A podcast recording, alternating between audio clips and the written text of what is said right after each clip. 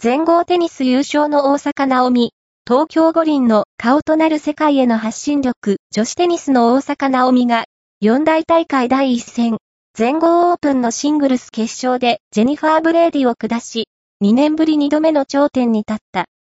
黒人差別に反対し、森喜朗氏の女性蔑視発言に、少し無知な発言と指摘するなど、自ら、積極的にメッセージを発信。人間的に大きく成長したことが、プレーの幅も広げている。